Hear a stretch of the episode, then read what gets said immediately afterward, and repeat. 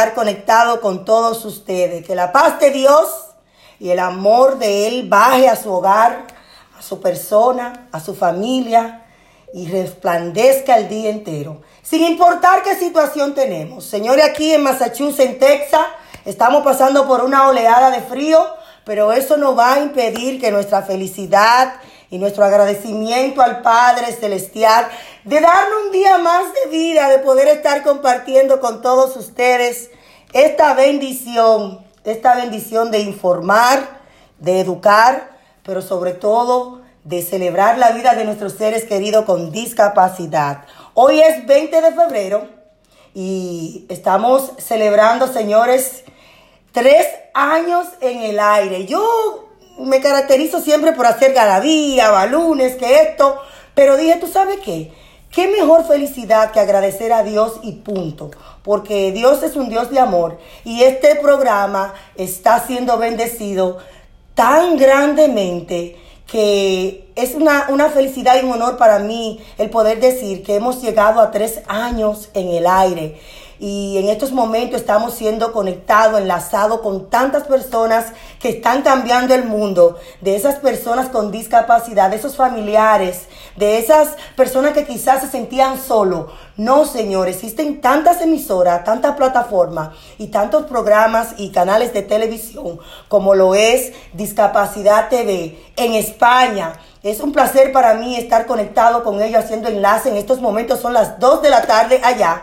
Estamos haciendo transmisión también con Radio Torrente de Vida, una emisora que está eh, eh, eh, dando informaciones, que una, una emisora cristiana, pero que entendió la importancia de educar a su pueblo. Estamos haciendo enlace con ellos a través del 89.3 FM y nos pueden encontrar también a través del www.radiotorrentedevida.org y también en Discapacidad TV nos pueden encontrar en www.discapacidadtv.org. Pero también estamos siendo bendecidos y agradecidos porque estamos conectados a través de KS Radio para toda la República Dominicana. Señores, mi corazón está rebosado de felicidad porque solamente esto lo hace el Señor. Y claro, para toda Loren estamos transmitiendo a través de la sabrosa de lorenfm.com. Y eso me lleva a pensar, qué lindo es el Señor porque las personas están entendiendo los dueños de emisora, los dueños de plataforma y los dueños de canales de televisión como en España, están entendiendo que hay una necesidad y que debemos de colaborar. La colaboración nos llevará al éxito y hacer nuestro trabajo humildemente. Y hoy quiero iniciar con esta frase que dice así, aprende más del fracaso que del éxito. No deje que, tu, no deje que te detenga. El fracaso construye el carácter. No es si te derriban, sino si te levanta. Señores, y con esta palabra de bendición, de, que tú analices tu situación de ahora, de lo que te está pasando en la pandemia, queremos darle la bienvenida a nuestra pastora, Rosilia Barranco, porque este programa, señores, no lo hacemos si no nos ponemos en manos del Señor. Adelante, pastora. Buenos días, bendiciones a todos. Dios es muy bueno, como decías tú. Y queremos hoy empezar hablando de, la importancia de mantenernos enfocados, mirando a nuestro presente y nuestro futuro y de no morar en el pasado y, en aquello que quizás no se pudo lograr o, no se alcanzó. Si, si examinamos de cerca nuestra vida o, cómo nosotros funcionamos como seres humanos, podemos darnos cuenta de que las cosas que hacemos en la vida tienen mucho que ver con nuestros pensamientos. Día tras día hacemos aquello en lo que pensamos, en lo que meditamos, y tarde o temprano eso se hace realidad. Nuestros pensamientos tienen poder y por supuesto nuestros pensamientos toman lugar en el corazón. Hemos venido hablando mucho sobre el corazón porque es algo que queremos ministrar porque este tiempo está siendo también bombardeado nuestro corazón en este tiempo y queremos reforzar lo que dice la palabra de Dios para nuestros corazones. Entonces es por esto que quiero hacerte esta invitación que te hace la Biblia a pensar todo lo que es verdadero, todo lo que es honesto, todo lo justo, lo amable, lo que es de buen nombre, lo que tiene virtud y lo que es digno de alabanza. También dice la Biblia que donde está tu corazón, perdón, donde está tu tesoro, allí también está tu corazón. Eh, y entonces eso nos hace llevar a, nuestro corazón a, lugares específicos donde puede ser bendecido y donde no va a, a, estar siendo dañado por raíces de amarguras y cosas como tales. Nuestro corazón fue diseñado para seguir el mayor tesoro que es Dios mismo. Y cuando entendemos esto, nos vamos tras, tras Él entonces, porque Él es nuestra fuente. Eh, eh, eh, las cosas de la vida tienen, nos envuelven en tantas cosas, en, las ventas, en tantas cosas que muchas veces cargan nuestro corazón. Pero quiero que lleves tu corazón, aunque esté agotado, aunque esté cansado, quizás porque estés cuidando a algún familiar, porque estés, no tengas tiempo para ti, porque creas que estás sobrecargado por, por, las cosas que te suceden en la vida. Siempre hay un espacio en Dios para poder descansar tu corazón. Así es que te invito a que persigas eso que Dios tiene para ti, el cual es la fuente. Y si Dios, si tienes a Dios, lo tienes todo. Así es que lleva tu corazón cargado, cansado como esté, porque Dios lo hará descansar. Dios te bendiga. Pastora, y te sabe que en algún momento de nuestra vida eh, el título de hoy es no, no mires hacia atrás. Pero a veces es importante mirar de dónde nos ha sacado el Señor y decir, wow, Señor, tú te pasas, como decimos eh, nosotros los, los, jóvenes, me voy, a, me voy a, incluir ahí, pastora, porque somos jóvenes todavía. Y, y, y es lindo a veces decir, mira, estaba en esto, no estaba por buen camino y, y, y, a, a, donde el Señor me ha llevado.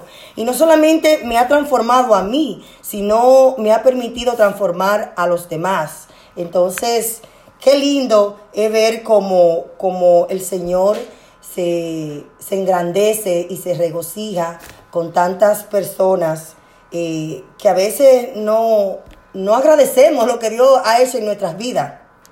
Sí, y si vamos a, mirar algo del pasado, que sea como lo dice la Biblia, ¿verdad? Mirando todo lo bueno, lo puro, lo honesto, lo que es de buen nombre, aquello que yo puedo usar para alabar. Porque si es para llorar, para detenerme a, a, estar quejándome, entonces no me va a hacer bien, pero tampoco me va a impedir, tampoco me va a ayudar, perdón, a, alcanzar lo que tengo delante de mí, me va a estancar y eso es lo que no queremos.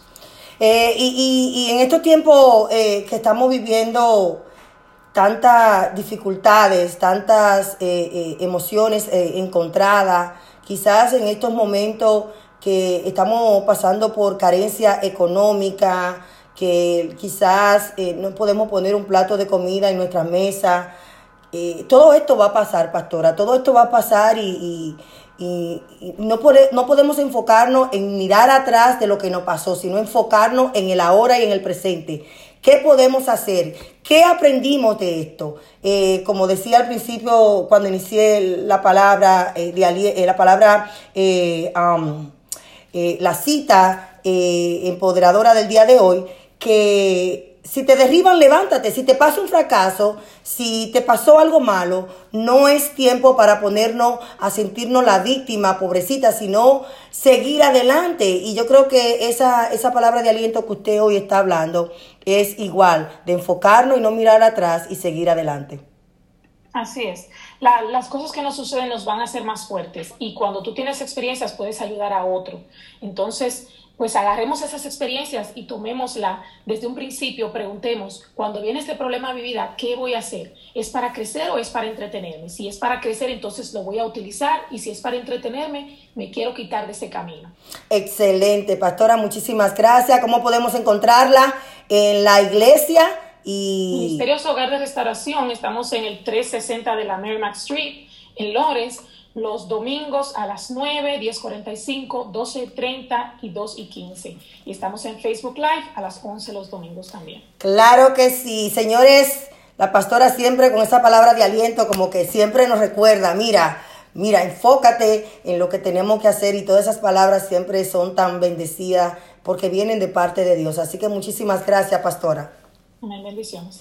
Y estamos eh, agradecidos también el apoyo eh, fielmente que hemos tenido a lo largo de estos tres años. Para aquellos que se están conectando ahora, estamos celebrando tres años en el aire de gran bendición. Y parece que fue ayer, parece que fue ayer que iniciamos este proyecto. Y queremos darle la gracia a Vecina Beauty Supply con sus localidades en Lynn dos en Loren y dos en Boston, en Jamaica Plain y Roseberry.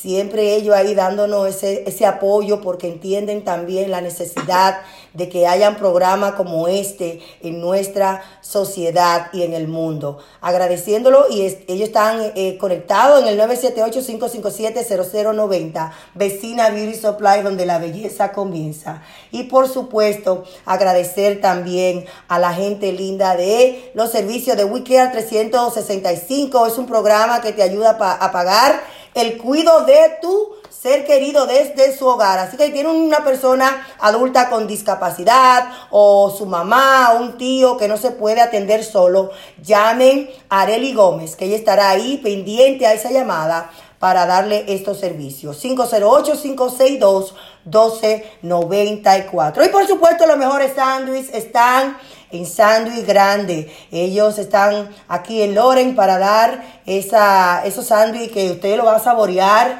y de verdad que va a decir, wow, estos sándwiches están hechos a 100% naturales. Eh, puede llamar al 978-332-7343 y ellos harán su delivery hoy.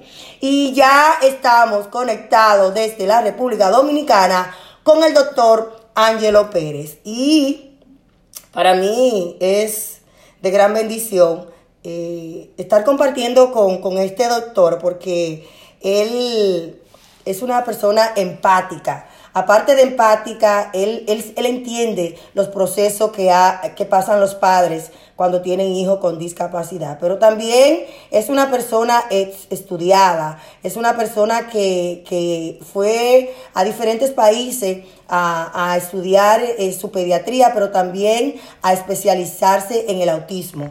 El pasado 18 de febrero estuvimos celebrando el Día Internacional de las Burgers y es por eso que hoy queremos tratar este tema tan interesante e importante y necesario para la comunidad. Muy buenos días, doctor. Bienvenido a su programa. Hola Raquel, buenos días a ti y a tu comunidad en las redes.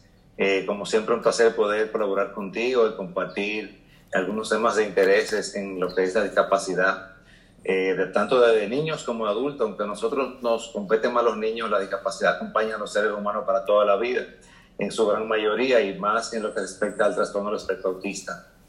Así es, así es. Y no se crea, doctor, que usted me va a dar envidia porque lo veo ahí en el sol, en Santo Domingo, quizá con una temperatura 70, 80 horas en la mañana y nosotros aquí estamos rodeados de nieve. No se crea que me va a dar envidia.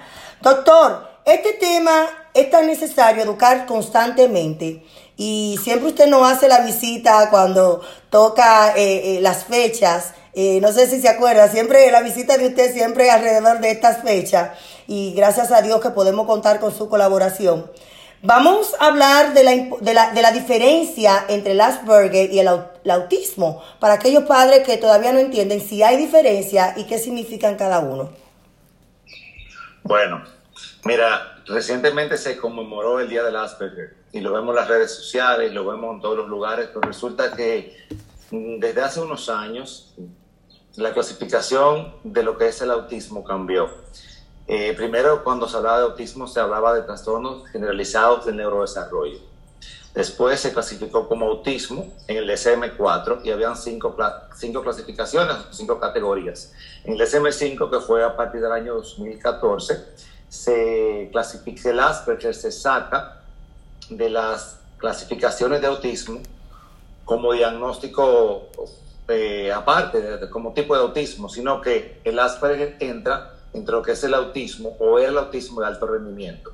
La nueva clasificación de autismo es grado 1, 2 y 3, hablando de grado 1 con menos necesidad de ayuda, personas más funcionales, grado 2, personas que necesitan un soporte, una ayuda, y grado 3 ya un autismo con una discapacidad importante, que necesitan ya una ayuda más, más, más necesitan más ayuda. Entonces el término de Asperger es un término que con el tiempo va a desaparecer porque el Asperger sigue siendo autismo de lo que antes se llamaba, o podemos todavía llamar, un autismo de alto funcionamiento. Al principio, eh, cuando de autismo fue en el, a principios del, siglo XIX. Un suizo médico llamado Bleuer eh, acuñó ese término para niños que vivían en su mundo. O sea, y muchas veces cuando los padres van a, tu, a la consulta, nos dicen, lo que pasa es que el niño no se interesa por nada, él vive en su mundo.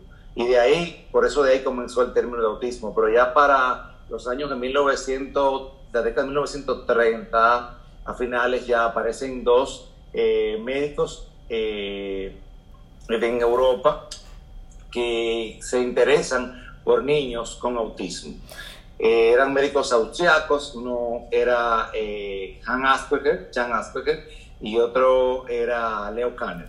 Leo Kanner emigra a Estados Unidos y se lleva el interés por el autismo, hace investigaciones y hace trabajos con niños que tenían una, una, una discapacidad, se puede decir, en el, en el ámbito de su desenvolvimiento. Y eran niños que no se interesaban por su entorno y que aún teniendo lenguaje no lo usaban o lo usaban cuando, cuando querían de manera voluntaria, como es el caso de los niños que entran en el espectro autista y él publica este trabajo en inglés y es lo que se conoce como el autismo. En ese mismo año o en ese mismo momento, eh, Asperger, Jan Asperger, ah, publica su trabajo, pero lo publica en alemán y el trabajo no tuvo la connotación que tuvo lo que publicó Leo Kanner, que tuvo más trascendencia y es el que se considera también como el que acuñó y como que comenzó a investigar y a trabajar con lo que es el autismo en sí.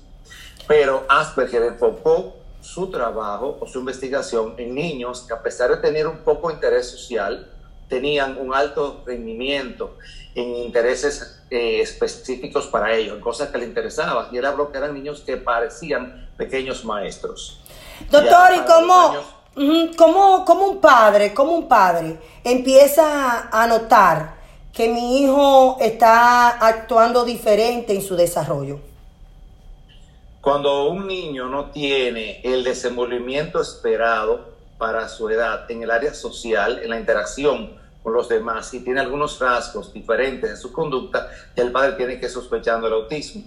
Entonces, que te hablaba sobre el término de Asperger, para familiarizar ya con esto, porque hay una confusión. Yo pienso que, que ya tenemos que estar claros en que hay autismo leve, moderado y severo. Autismo leve, moderado y severo, o uno grado 1, 2 y 3. Entonces ya para los años 80, Lorna Wynn toma el trabajo de Asperger, lo publica y acuña el término de síndrome de Asperger para personas que entran en el autismo, pero que tienen capacidades diferentes que muchas veces superan la capacidad y el desenvolvimiento en algunas áreas de las personas que se llaman neurotípicas o que son las personas normales y de las personas que también presentan el trastorno del espectro autista. Eh, es muy importante esa diferencia porque, eh, como usted menciona, no muchos entienden eh, una, una, diferencia de otra. Y que con el tiempo ya el término Asperger tiene que desaparecer y tiene que acuñarse el término autismo de alto rendimiento. Doctora, ¿qué se debe que están haciendo tantos niños con esta condición a nivel mundial? Bueno, esa es una pregunta que yo creo que la hacen, que, que es la pregunta de los pediatras. sí. Esa y es la pregunta de, de, todo el mundo en este tiempo. Yo pienso que lo que pasa es que hay más conocimientos.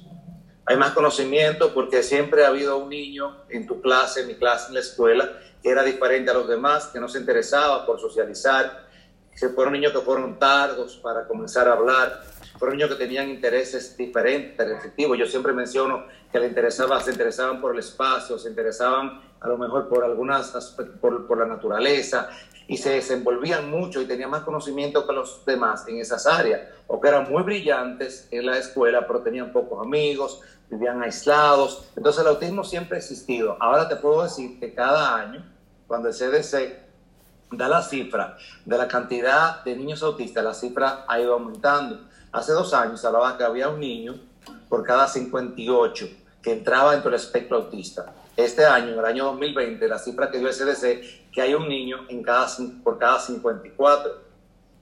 Y hace unos años, cuando comenzamos a, trabajar con niños autistas, hablaba que había uno por cada 113, después uno cada 190, y con los años las cifras se ha ido incrementando. Pero yo pienso que es porque ya tenemos un diagnóstico más temprano, la, diagnósticos más tempranos, las redes sociales han contribuido mucho a que la gente pueda compartir información. Ya los padres no tienen vergüenza de tener un niño con, decir que su niño tiene un trastorno del espectro autista, sino que quieren compartir sus experiencias, quieren ayudar a los otros padres. Y yo pienso que la, las redes sociales han hecho que la solidaridad y la información de la gente tenga un campo más amplio donde desarrollarse. Y los medios y los medios de comunicación. Por eso es que eh, vamos a ver en el futuro, de claro, que más eh, medios comunicativos, radio, pre, eh, radio, televisión y plataformas digitales van a, abordar estos temas porque están siendo eco de la necesidad que tiene el pueblo de educarse.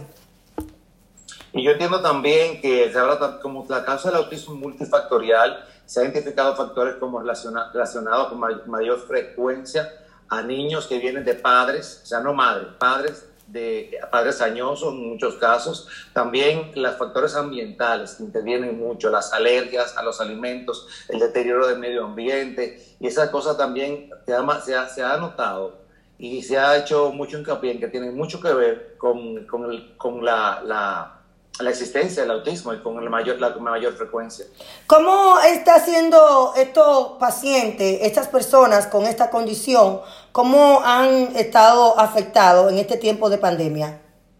Bueno, tú sabes que en el tiempo de la pandemia, en el tiempo del encierre, del aislamiento, yo pienso que ha sido, eh, ha marcado mucho eh, la, la, situación de, los, de, los, de las personas con autismo, porque es una discapacidad que acompaña para toda la vida, pero sobre todo a los padres que han tenido que estar con los niños en la casa, que han tenido que retirarlo de, las de las escuelas, que han tenido, el niño se ha tenido más tiempo en la televisión o en la, o en, o en la web o con los juegos electrónicos. Y hay muchos niños que en este tiempo eh, esto le ha sido de, de perjuicio, pero para otros niños que han tenido más tiempo con sus papás en la casa, que los papás se han integrado más a, la interacción con ellos, sobre todo en el tiempo que tuvimos más enterrado, encerrados, se dieron cuenta de que, de que el niño no tenía la necesidad del afecto y de la cercanía, porque aun cuando el niño no pueda transmitir, transmitir lo que es los sentimientos, sí tiene sentimientos, sí necesita un apoyo. Y muchos padres han, han, han, descubierto niños capacidades que no sabían y han visto que sus niños son capaces incluso de tener educación a distancia. Hay padres que me mandan niños que que tenían una, una, mucha dificultad en las escuelas y que pensamos en un momento, ¿y cómo va a hacer estos niños para poder mantenerse eh, con una educación a distancia en el hogar a través de la web? Y, y, lo han hecho de una manera excelente. Muchos niños han progresado muchísimo. Bueno, claro, siempre con el apoyo de los padres. Ok, el doctor me está hablando, estoy escuchando, eh, me está dando como algo en el corazón siendo madre de lo que él está diciendo, es como que creo que sí, que mi hijo tiene esos síntomas. ¿Qué hago como padre, doctor? ¿Qué, ¿Cuál sería el próximo paso a dar? Bueno, lo primero es no cansarse, porque a veces, a veces el diagnóstico de autismo llega tarde. Yo siento y siempre sentiré que llegará tarde, porque cuando tú haces una intervención temprana en un niño, la, respuesta de ese niño, el pronóstico va a ser mejor. De hecho, el autismo mejora con los años. Y siempre y cuando haya un aporte de una atención a esa necesidad que ese niño tiene, el pronóstico va a ser mejor y la mejoría va a ser más temprana. Hay lo que se llama la ventana terapéutica, yo siempre lo menciono, es cuando se comienza una intervención antes del tercer año, pero para eso debe tener un diagnóstico antes del tercer año. Yo pienso que un padre que vea que su niño no habla ya al año o no tiene interés por comunicarse al año, debe acudir a su pediatra. Si su pediatra por alguna razón le dice que espere, le dice que eso es normal, si su suegra que siempre le dicen, o las tías, o las personas que están cerca le dicen... Eso no es nada, eso es haciéndose, eso es el de malcriado. o dice que siempre el papá era así, siempre en la familia hay personas así, porque hay, hay un factor que, se está, que está comprobado que es genético. Y yo tengo padres que me han dicho, cuando yo era niño, que van con sus niños, yo tenía dificultad también para socializar. Pero lo que pasa es que tú puedes tener hermanos gemelos y hermanos con autismo en una misma Totalmente familia diferente. y nunca van a ser iguales, siempre van a ser diferentes. Uno va a tener más habilidades que otros. Entonces, ¿qué pasa? Cuando un padre nota que algún niño tiene una deficiencia en interacción social, entiéndase en el habla o en comunicarse, que sea, que sea tardío, que sea lento para esto, debe comenzar a buscar información, debe comenzar a estimular a ese niño en la misma casa o buscar estimulación temprana fuera de su casa. Hay una página del CDC que se llama Sigamos el Desarrollo, y yo la recomiendo siempre a los padres, donde, y sobre todo la descubrí en pandemia, y muchos padres les ha servido, hasta médicos me dicen, doctor, mire, mi hijo va bien porque está haciendo esto, está haciendo aquello, o mi hijo va adelantado para su desarrollo, para su edad. una página que los padres pueden, pueden ir chequeando, y a medida que pasan los meses y pasan los años, te va diciendo cuáles son las habilidades que tu niño debe tener para la edad.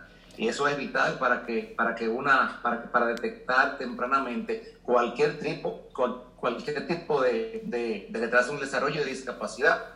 Cuando tú ves ya que tu niño tiene un año, y no te habla, no tiene menos de 20 o 50 palabras, no llega a 20 o 50 palabras, ya tu niño tiene un retraso en el habla. Cuando tú ves que tu niño tiene eh, un año, o tiene más, un año no, tiene 8 meses y tu niño no se sonríe, tu niño no mira la cara, no te presta atención, tu niño tiene un, un retraso en la, en la, interacción social. Entonces son los primeros indicadores que tenemos que ver. Yo pienso que no debemos esperar tres años para dar un diagnóstico de autismo. Wow, eh, eh, y de repente está pasando esto en los hogares y, y, y, las madres todavía, los niños tienen 5 o 6 años y no han recibido ese diagnóstico. Pero qué bueno que usted dice que nunca es tarde y lo importante es eh, eh, darse cuenta de que hay una anormalidad en el comportamiento y de buscar un diagnóstico, nada cuesta, quizás te van a decir que sí o quizás te van a decir que no, lo importante es estar segura de lo que estamos nosotros los padres viviendo. Eh, ¿Qué tipo de... Que hay otros retrasos en el desarrollo neurológico que no son autistas, Exacto. que igualmente necesitan una intervención y un diagnóstico temprano. Claro. Eh, ya para finalizar, ¿qué tipos de terapias virtuales existen para nuestros hijos con autismo? Y mencionaba al principio que hay muchos pacientes que se han adaptado a esto de la virtualidad, pero existen otros que quizás no. Bueno, en la web tú encuentras eh, eh, terapias para niños autistas y te puedes inscribir y te puede, yo te, te, tú pones tu correo y pones tus datos y ellos te pueden dar asistencia. Unas son, unas son eh, gratis, otras son pagas, pero yo pienso que los padres deben, si no tienen un soporte eh, de un psicólogo o de un centro que le dé asistencia a nivel presencial, deben buscar la manera de hacerlo por la web. Nosotros, como tenemos un centro privado que trabajamos con niños con TEA y con algunas discapacidades, lo hacemos de manera presencial, por lo regular. Eh, los niños van algunas veces a la semana a, sus clases, reciben sus terapias. Muchos niños no han interrumpido la terapia, pero este es el caso de los que trabajan con nosotros de los que, de los que están con nosotros en, en, nuestro centro, pero hay muchos padres que por razones económicas o por razones de tiempo no tienen esa facilidad, no tienen centros en su ciudad, eh, pueden hacerlo a través de la web. Claro que sí, doctor, ¿cómo podemos conectarnos con usted? De repente, I don't know, yo no sé, quizá usted hace consulta para acá, desde allá, desde al mundo entero. Como usted no, es un doctor internacional que siempre lo veo viajando el mundo, ¿cómo podemos conectarnos con usted a través de las redes sociales? Es que yo soy un campesino que me gustan las, las metrópolis y los aviones. Así es. Pero pueden conectarse a través de mi Instagram, me pueden escribir. Eh, porque también damos, damos asistencia eh, online para consultas, para evaluaciones y pueden hacer una cita a mi oficina 809-573-0611 y por ahí me contactan y podemos eh, dar cualquier asistencia de que lo que los padres necesiten, cualquier orientación, siempre estamos dispuestos. Y de manera presencial tenemos un centro, bueno, tú misma nos has mandado pacientes que hemos hecho evaluaciones eh, para lo que tiene que ver con el autismo, se llama Instituto Psicológico Integral Dr. Angelo Pérez, está en Instagram como IPLB, pueden contactarnos por ahí y ahí también pueden hacer su cita para sus evaluaciones. Excel. Y para cualquier asistencia que necesiten. Sí, doctor, eh, y este tema eh, es importante abordarlo porque quizás usted va a encontrar padres que, que van a llegar a su consultorio con temor, con ese miedo de que, de que quizás Sí, yo sé, pero tengo miedo a que me digan que sí. Eh, que, ¿Cómo usted eh, trabaja la parte psicológica con estos padres? Porque de repente eh, darnos con la pared de que tenemos un hijo con autismo es difícil. ¿Cómo usted trabaja esta parte con los padres? Bueno, tú sabes que esa parte es la parte más difícil muchas veces de trabajar, porque inmediatamente una persona se enfrenta a una situación para la que no está preparada tiene miedo, porque el miedo es un mecanismo de defensa de enfrentarte a algo, a lo desconocido. Tú misma, tú tienes un niño con una discapacidad y yo entiendo que para tú aceptar esto fue difícil como mamá, pero, inmediatamente tú comenzaste a aceptar la realidad de tu niño y comenzaste, comenzaste la aceptación y la intervención, la vida tuya cambió porque ahí tú puedes consolar con el dolor que ha sido consolado, como dice la Biblia, y puedes dar por gracia de lo que por gracia has recibido. Entonces yo pienso que lo más importante es conversar con los padres. A veces uno lo pierde como paciente, como tú le dices, mira, yo pienso que tu niño tiene un retraso en el desarrollo, tu niño necesita estimulación y necesita también evaluación. Eh, a veces decirle a un papá, de primera instancia, aunque nos demos cuenta, tu niño tiene autismo, es un poquito difícil y es un poquito delicado porque son papás que muchas veces tú lo vas a perder y a lo mejor van a ir a otro lugar le van a decir, no, tu niño no tiene nada, eso se le va a pasar con el tiempo y el papá va a perder esa oportunidad de intervenir señor a tiempo. Nosotros lo que siempre optamos es por decirle al niño, mira, decirle al padre, mira, tu, niño tiene un, retraso en su desarrollo. Vamos a comenzar a estimular a este niño y cuando tenga un tiempo, Damos un tiempo en la estimulación, vamos a hacer una evaluación. De eso lo aprendí de mi hija, que es psicóloga infantil, porque ella es psicometrista también. Entonces ella me dice, papi, me da, me da pena tú ves, darle ese tablazo a la gente, como dice ella. Porque como quiera hay que dárselo, ¿verdad? Sí. Pero tratamos de que la gente vaya dándose cuenta ellos mismos de la diferencia de deficiencia que tienen sus hijos. Doctor, tenemos una pregunta aquí desde Colombia que dice, ¿qué tiene que ver las creencias de las personas con esto? Es muy importante eso. No entiendo.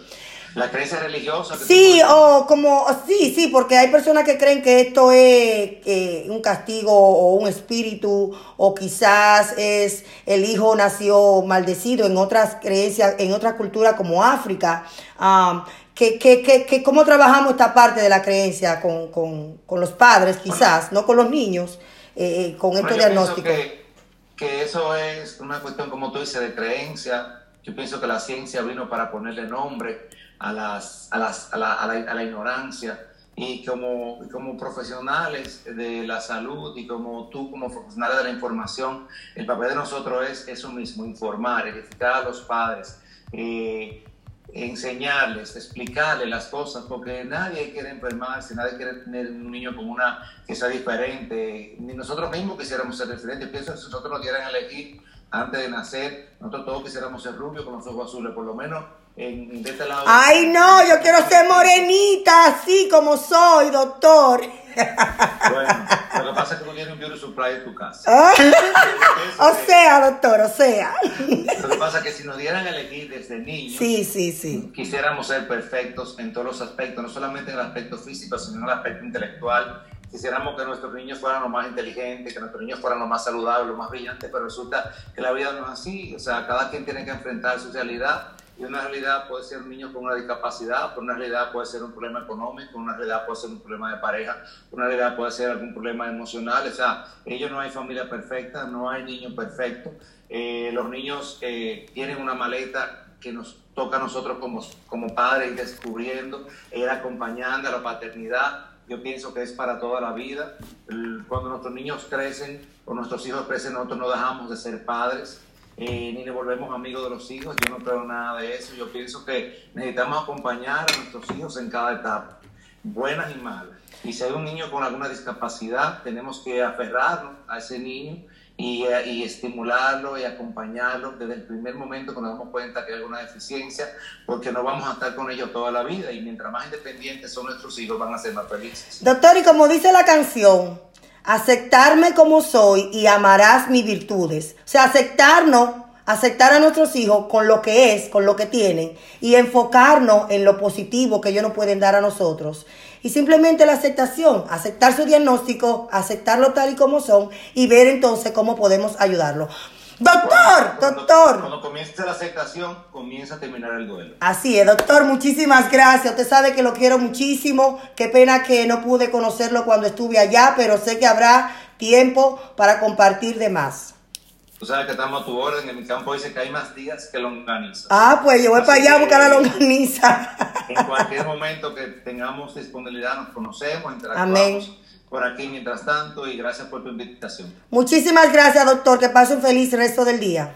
Siempre a tu orden. Señores, y la ciudad de Hebron está dando los servicios de información contra la vacuna para el COVID-19. Pueden hacerlo a través del teléfono 978-374-2390. Ellos están disponibles desde las 8 hasta las 4 de la tarde, lunes y viernes, para dar esa información a través del Departamento de Servicio Humano de la ciudad de Hebron. Así que la alcaldía, conjuntamente con el mayor, con el alcalde Florentini, están dando esta información para que si tienen que ponerse en lista de espera para dar información, porque de repente están llamando personas que tienen 20 años y solamente califican lo que tienen de 55 años para arriba. Así que llamen, infórmense, busquen la lista, pónganse en la lista temprano para cuando la vacuna esté disponible, usted sea el primero en vacunarse. Y quiero recomendarte estos libros que fueron escritos con humildad, amor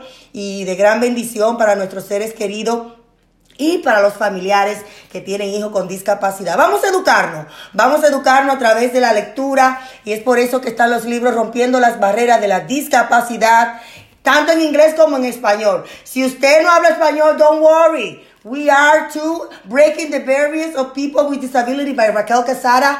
They are en Amazon, están en Amazon, así que vaya y busque sus libros, como también El héroe dentro de mí, un libro de, de cuento infantil educativo. Aquí este tema es para empoderar a los padres y concientizarlo de que acepten a sus hijos con discapacidad y que le den amor y van a ver cómo sus hijos a pesar que tienen su discapacidad, van a encontrar el héroe dentro de ellos. Esta es una historia real, escrita bajo la, la, la, historia, valga la redundancia, de mi esposo y mi hijo Choan. Choan está ahí conectado, señores, de temprano. Un beso, Choan, te amo. Gracias por ser nuestro superhéroe. Y todos nuestros hijos pueden ser nuestros superhéroes si los padres lo aceptamos tal y como son. Así que vayan a Amazon, están en la librería Cuesta para mi gente linda de la República Dominicana y también lo pueden encontrar en Barcelona, en Target y en Amazon. Así que uh, en Walmart, en Walmart también están. Y prontamente, prontamente, lo voy a decir esta primicia en esta celebración de estos tres años. Vamos ya, ya sometimos la segunda historia que hablará del superhéroe que eh, eh, ha sido afectado por el bullying en la escuela. Así que esta historia también, eh, eh, historia en cuento para niños, va a edificar muchas vidas. Y ya está con nosotros nuestra próxima invitada, Verónica Jaramillo, quien no visita desde Colombia, desde la República Dominicana. Vamos a coger ese avión y vámonos ahora para Colombia. Muy buenos días, bienvenida a tu programa. Ay, gracias Raquel, qué bueno estar acá. Madrugar con ustedes es eh, una bendición y poder estar juntos compartiendo estos conocimientos y tantos aportes bonitos que ustedes hacen a la vida de esas personas especiales y a sus familias. Claro que sí, para mí es más que una bendición poder contar con tantas personas lindas como tú, que sean, eh, que ya son familia, eh, tienen el apellido de Cambiando el Mundo. Cuando te, te pregunten cuál es tu nombre, tú dices Verónica Jaramillo Cambiando el Mundo de Personas con Discapacidades, porque ustedes son ya de la familia, están ahí en el testamento de este programa por la bendición de Dios y de verdad que sí, que para mí es un gran honor tenerte aquí. Hoy con un tema muy... Hoy con un tema muy importante que, hablando de la importancia, eh, nos hablará de la importancia de la estructura familiar para las personas con discapacidad. Bueno, ese tema es muy extenso porque es el tema vivencial de esta eh, esencia de la sociedad. Cuando encontramos una persona con discapacidad hay que mirar atrás, quién está tras ella, quién está acompañando todo ese proceso. Pero ahí vamos a irnos un poco la historia y pensar y saber un poco quién es una familia o quiénes conforman una familia. Si bien es cierto, ese grado de consanguinidad que nos permite saber quién es mi padre o quién es mi madre, no necesariamente tiene que ser mi familia cuando encuentro una persona con discapacidad. Quiero que nos aterricemos un poco en la vida de las personas con discapacidad, familiares, acompañantes, cuidadores que hoy hacen parte de este eh, gran programa, para entender que no necesariamente debe haber un vínculo o una consanguinidad. Puede ser una persona que haya entendido que puede ayudar a esa personita especial, que yo le llamo especial todo el tiempo, porque tienen unas habilidades y unas condiciones impresionantes, acompañarlas en todo ese proceso de crecimiento, de formación, de instauración de toda su vida con las limitaciones que esa persona tenga. Ahora bien, la familia, papá y mamá, quienes crearon ese hijo con amor, yo creería, y me atrevo a decirlo, Nadie dijo, vamos a crear este hijo con rabia, con desazón, para que sea, eh, como tú lo decías en algún momento ahorita en tu intervención, indeseado. Todas las personas procrean por amor y tienen esos hijos por amor. Pero cuando llega el momento del nacimiento y encuentran que su hijo tiene una discapacidad, una limitación física o mental, ahí hay un choque que hay que empezar a manejar con mucha altura y con mucha propiedad. Eso se logra basado en la fe, en el Dios que te acompañe en ese momento y reúna y abrace a tu familia, en tu filosofía de vida y en tu estructura mental. ¿A qué me refiero con estas cosas? Si tú no tienes fe, indiferente o indistintamente, la persona que sea, tu Dios, tu seguidor, tu pastor, tu religión, Él es el que te va a dar el camino marcado para que tú avances. Si tú estás trabajando desde el amor, vas a aceptar, que también lo mencionabas hace un momento con el doctor Ángelo, si tú aceptas, es eso, vas a abrir, vas a tener apertura, vas a entender, vas a consolidar tus fuerzas en darle amor, aceptación y formación a ese ser humano que está ahí contigo, diferente por algunas condiciones físicas o mentales, pero hace parte de tu esencia. Es sangre de tu sangre, es, eh, eh, salió de tus entrañas, aquellas mamitas que los tienen. Y si eres cuidador o si eres una persona que no tiene ningún grado de consanguinidad, pero es el ángel de la guarda para este proceso familiar, estás ahí enfocándote en esa aceptación. Y finalmente, la educación que debes recibir para aceptar los cambios, no solamente de ese ser humano especial que hay en casa, sino de todo el entorno que gira alrededor de esta persona. Porque si bien es cierto, ese ser humano con discapacidad es un integrante muy especial, el resto también lo es. Papá también lo es, mamá también, el resto de los hermanos, o esa condición de no consanguinidad que he repetido ya en varias ocasiones, también te hace especial, porque hay momentos de cansancio, de angustia, de incertidumbre, de satisfacción, de miedos, de poder perder a ese ser que está ahí acompañándote todo el tiempo. Entonces ahí es cuando hay que estructurarse como familia, consolidarse. No importa, y con todo respeto voy a decir lo siguiente, no importa si es una familia normal o es una familia atípica. ¿A qué me refiero? Si es papá, mamá, si es mamá con mamá, papá con papá, no importa. Lo importante es que esa unión de personas que tú instauraste como familia se consoliden en el amor y en la aceptación por ese ser humano maravilloso que está ahí y que empiecen a formar precisamente ese espacio de crecimiento, de evolución y de acompañamiento en todas las necesidades que puedan presentarse.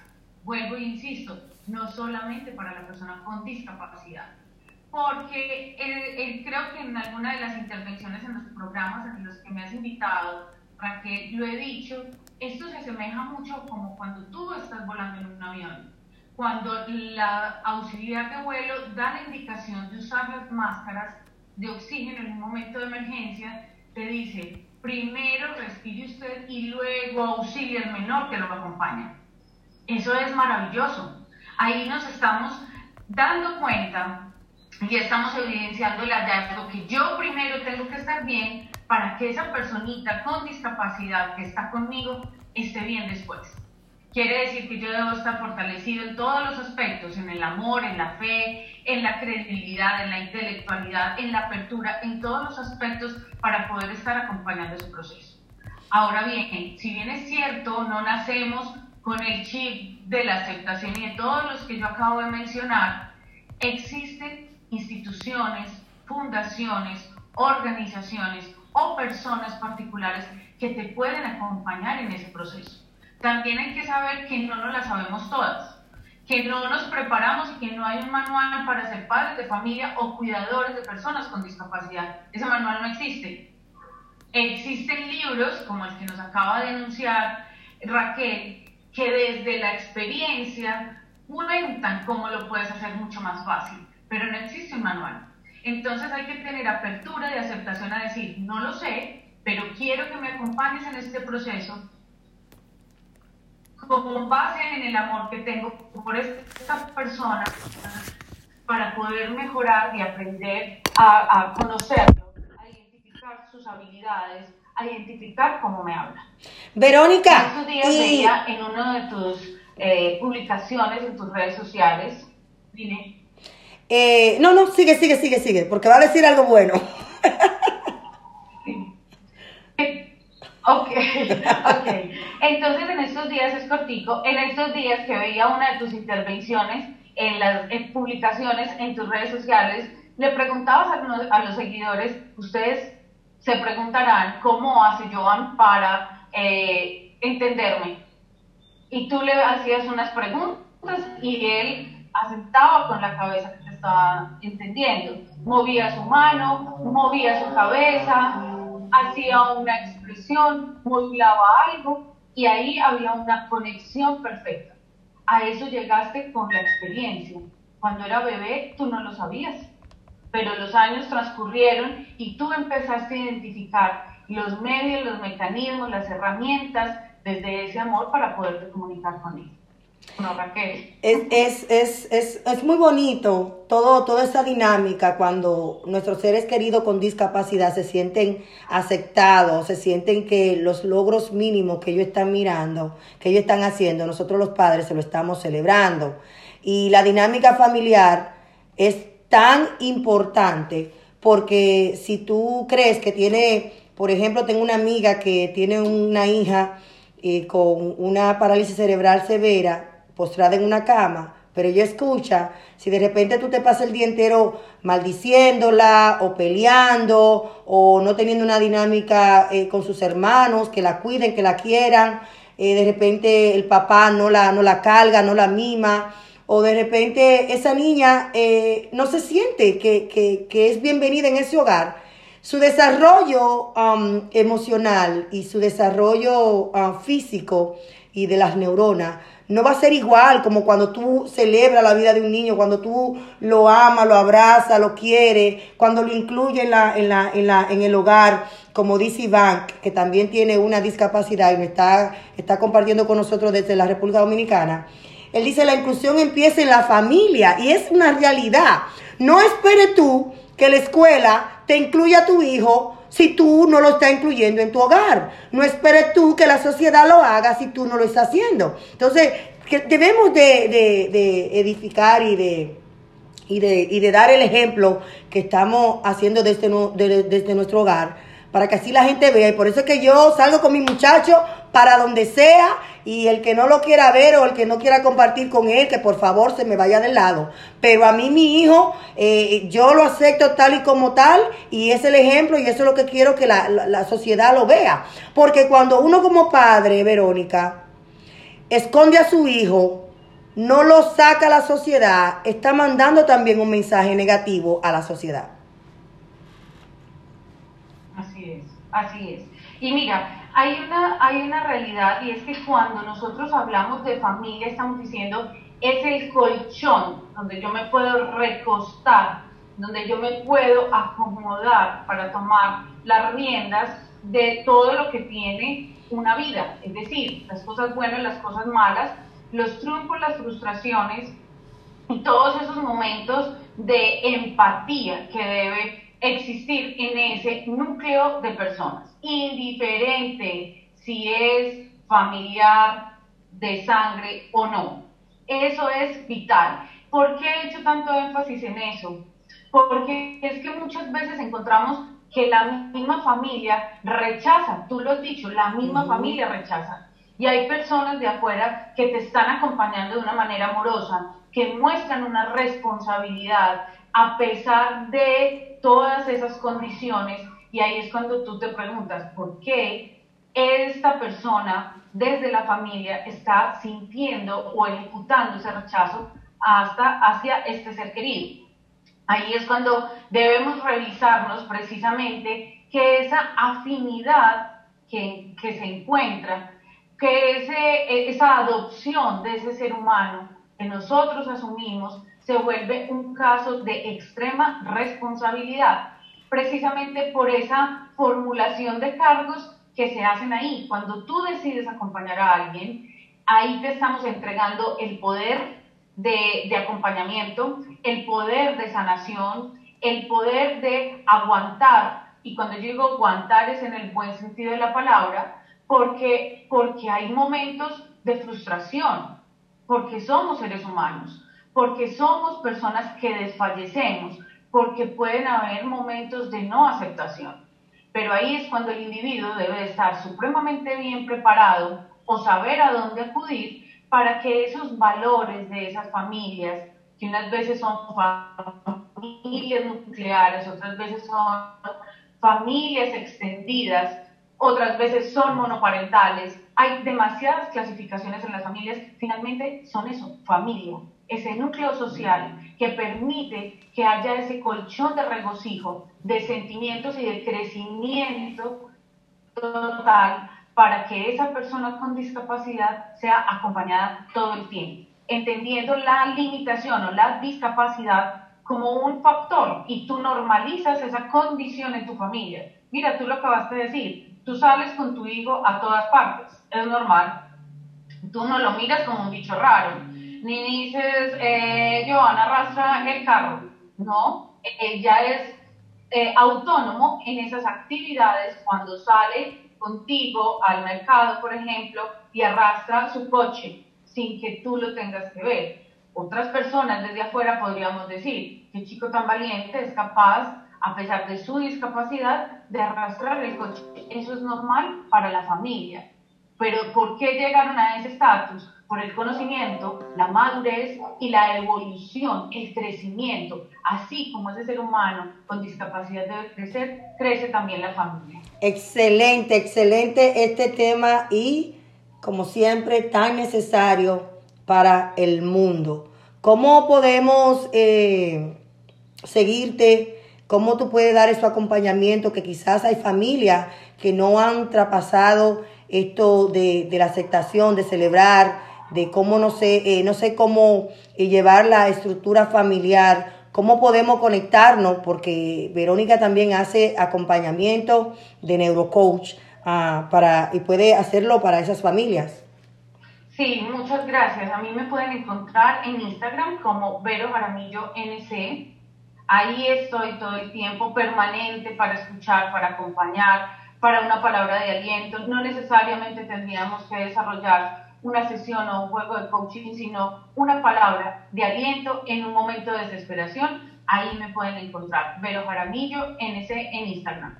Vero, te amo, muchísimas gracias. yo también te amo, gracias por invitarme. Gracias por ser un bonito ser humano. Señor y Verónica, Verónica, dime un poquito eh, tu, tu especialidad.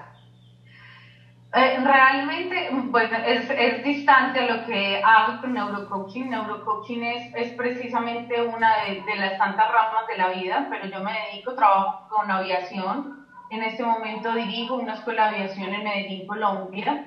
Eh, allí le enseñamos a chicos a ser pilotos, Oh, a auxiliares de vuelo y estamos dedicados como administradora de empresas precisamente a direccionar esa compañía de la industria aeronáutica. Entonces, son bifurcaciones muy diferentes, pero que finalmente van eh, queriendo alcanzar la plenitud del ser humano en todos sus, en todos sus rangos y en todas sus aristas. No, y permíteme el atrevimiento de compartir algo que, que, que va enlazado con lo que tú haces, porque ustedes están ayudando a muchos niños con discapacidad y en cáncer terminal a que realicen su último sueño a través de la aviación. Eh, entonces, todo eso va enlazado porque es que Dios es un Dios eh, que conecta y hace la cosa bien. Así que bendecimos tu vida y la vida de tu esposo y gracias Ay, por hacer la diferencia en tantas personas lindas. Gracias a ustedes, Casa de Puertas Abiertas, ustedes saben que Medellín es, eh, y Colombia somos una tierra de gente muy querida, al igual que ustedes, y si nos unimos somos capaces de traspasar todas las fronteras, sembrando amor, dando felicidad y ayudando a esas personas que realmente lo necesitan. Y no necesariamente debe de ser que los veamos mal trajeados o con hambre. Muchas veces tenemos unas enfermedades internas que no logramos descubrir y aquí estamos para ayudarlos. Así es. Muchísimas gracias. Bendiciones. Igualmente, chao. Señores, y, estamos celebrando tres años en el aire y estoy más que feliz de pues, poder estar compartiendo con Radio Torrente de Vida 89.3 FM, con KS Radio para la República Dominicana, con Discapacidad TV, televisión en España, con la sabrosa de Loren.com y estamos, señores, en todas las plataformas digitales, en Spotify como eh, discapacidad y algo más. Estamos haciendo enlace ahora para Santo Domingo desde Colombia. Volvemos otra vez para Santo Domingo porque como que nos gusta estar ahí con ese calientito. Vamos a darle la bienvenida a nuestra próxima invitada, quien es Quincy Antonio, quien ella es psicóloga y presentadora del programa en la República Dominicana Solución Integral en la emisora hermana Radio Renuevo, quien hoy nos acompañará con un tema, el hijo que te imaginaste no es el que te tocó. Adelante, Quincy. Bendiciones, gracias Raquel por la invitación. Para mí es un honor y una bendición estar en tu espacio, que es tan edificante y bendice a tantas familias que lo necesitan. Gracias por invitarme. Gracias a ti por acoger este llamado de querer eh, edificar, como mencionaste, a tantas familias a través de la educación. Y como psicóloga y madre también, eh, con hijos con una condición, pues tenemos que, que llevar esa palabra, no solamente de aliento y lo que dice la Biblia, sino también, como cristiana también que eres, sino también educativa, porque debemos de educarnos. Así es. Pues realmente quise hablar de este tema, Raquel, eh, amando el hijo que tienes y no el que imaginaste tener, porque hay muchos padres con muchos conflictos internos, porque hicieron un ideal del hijo que iban a tener con ciertas destrezas, habilidades, cierta forma de ser, y de repente se encuentran que la realidad no es esta sino que tienen un hijo diferente a lo que soñaron o imaginaron. Porque- Y esto crea dentro del individuo, dentro de los padres, esa frustración, esa tristeza, e- esa desilusión y hasta enojo, enojo, depresión, cuando se encuentra con que lo que soñé, lo que me imaginé, lo que vi, eh, lo que planifiqué, no es lo que tengo hoy como hijo. Y esa desilusión, pues, es bueno que entendamos que es producto de ese idealismo que hicimos, pero que es hora de nosotros eh, encontrarnos con esta realidad y conectar con esto que nos ha tocado. Y que no nos ha tocado como he visto en otras ocasiones que he hablado en tu programa por un castigo o por una situación determinada, eh, porque Dios no te ama o por nada de eso, sino porque esta situación tiene un propósito